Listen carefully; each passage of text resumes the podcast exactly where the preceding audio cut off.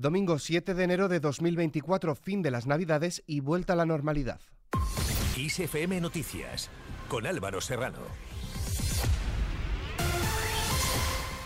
¿Qué tal? El PSOE pide a todos los partidos que se impliquen para frenar las protestas violentas como la de la pasada Nochevieja ante la sede de Ferraz. El portavoz del PSOE en el Congreso, Pachi López, ha asistido este domingo a la celebración de los 120 años de las Juventudes Socialistas de Bilbao y en declaraciones a los medios ha apelado a la responsabilidad de quienes hacen discursos que alientan ataques contra otros representantes políticos. Hacemos un llamamiento a los responsables políticos para que acaben con esa política de la hipérbole permanente para que entiendan de una vez por todas que esos discursos en los que se dice que el presidente del gobierno, que Pedro Sánchez es un tirano, que es un traidor, que pacta con terroristas, que está acabando con el Estado de Derecho, con la democracia, que rompe España, lo que hace es alimentar precisamente las actitudes violentas que estamos encontrando en las calles estos días. Es verdad que los de Ferraz son unos fascistas que llevan simbología fascista, que claman consignas fascistas, que utilizan la violencia fascista. Pero también es verdad que hay responsables de la derecha que suben a una tribuna y hacen discursos que alimentan el odio. En Galicia, el líder del Partido Popular, Alfonso Rueda, ha lanzado un doble mensaje en un mitin a los suyos esta mañana, que no hay nada ganado y se puede perder todo, y la apelación a evitar que Galicia sea un trofeo en la Moncloa y una sucursal de Serie B del independentismo. 18 de febrero sabemos a quién nos enfrentamos. Sabemos que tenemos un señor en la Moncloa que tiene esto como un trofeo. Sabemos que va a hacer muchas promesas. Sabemos que los que están aquí, incluidos los partidos nacionalistas, están pendientes de lo que diga. Unos para venderlo, otros para decir que le forzaron a decir eso. Esto es lo que hay. Nos enfrentamos a todo eso. Esto hay que saberlo también. Y nos enfrentamos a los que nos decían, y hay que recordarlo mucho, que nunca aprobarían una ley de amnistía.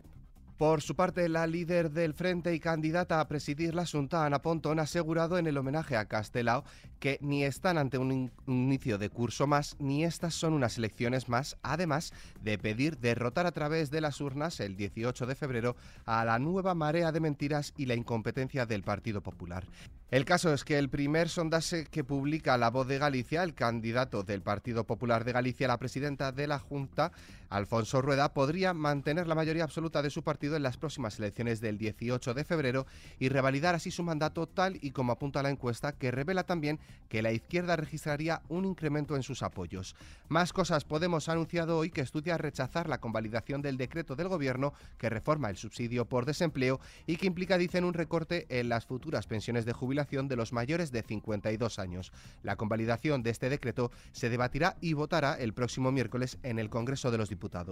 Y hablando de trabajo, la ministra de Trabajo y Economía Social, Yolanda Díaz, se reúne mañana lunes con los sindicatos y la patronal para tratar la subida del salario mínimo interprofesional. La negociación se encuentra encallada porque COE pide incrementar los salarios un 3%, mientras que los sindicatos demandan subidas del 5% para equipararse al 60% de la media salarial de España.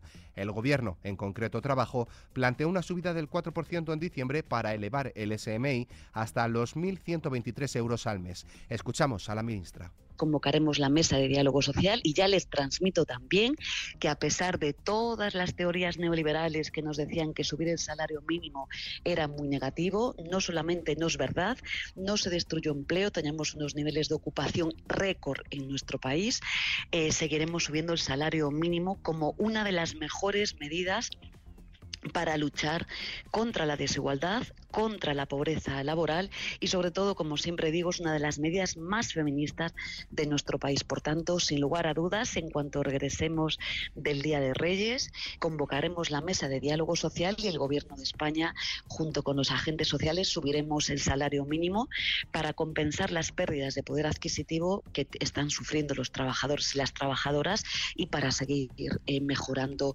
la vida de la gente. Por otro lado, España crea 4,1 millones de empleos en 20 años. Más de la cuarta parte de esos más de 4 millones de empleos creados en las últimas dos décadas se han localizado en la Comunidad de Madrid, en concreto el 26%, muy por delante de Andalucía y Cataluña que rozan el 17% y de la Comunidad Valenciana con el 9% del total. Por su parte, Asturias, Galicia y Castilla y León son las comunidades donde se han registrado los incrementos más inferiores. Continuamos en clave económica la senda de déficit para el periodo 2020 2024-2026 y el techo de gasto para 2024, paso previo a la elaboración de los presupuestos, llegan esta semana al Congreso de los Diputados. Todo apunta a que serán avalados antes de afrontar el bloqueo de la mayoría absoluta del Partido Popular en el Senado.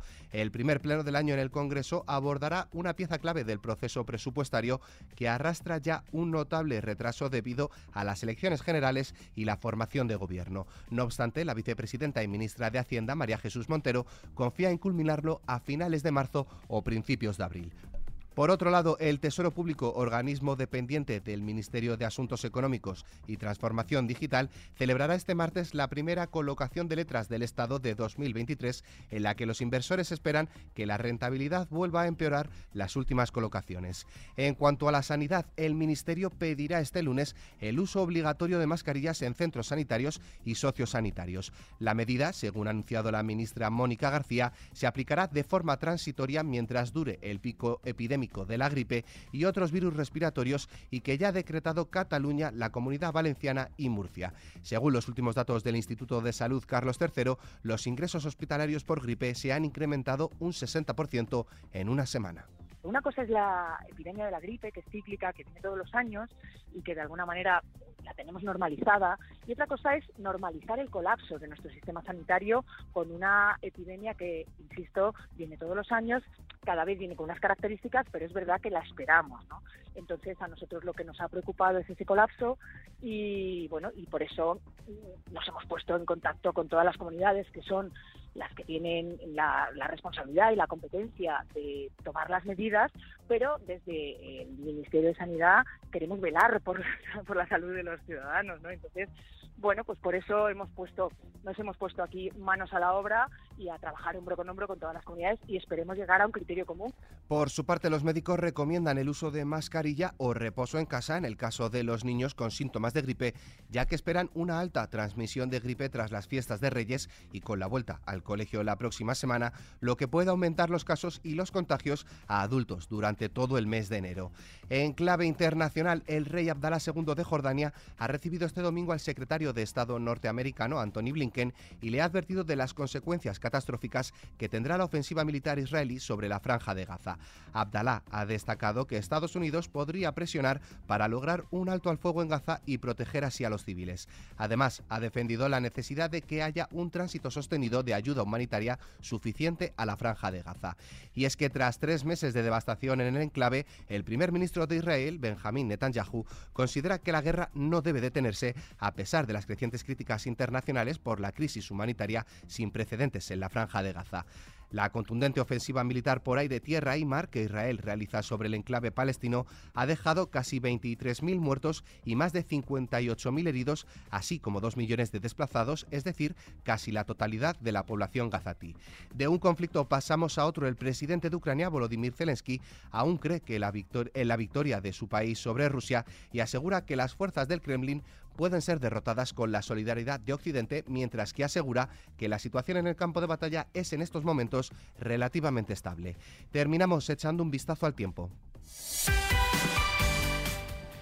Mañana lunes comienza el regreso a la normalidad con cielos cubiertos acompañados de lluvias débiles en Cantábrico y alrededores, así como en el suroeste peninsular y en ambos archipiélagos. En cuanto a las temperaturas, tanto las máximas como las mínimas irán en aumento en las Islas Canarias y en el sur peninsular. Con el parte meteorológico nos despedimos, pero la información continúa puntual en los boletines de XFM y, como siempre, ampliada aquí en nuestro podcast XFM Noticias. Con Susana León Garbatos en la realización, un saludo de Álvaro Serrano, que tengáis muy buen inicio de semana.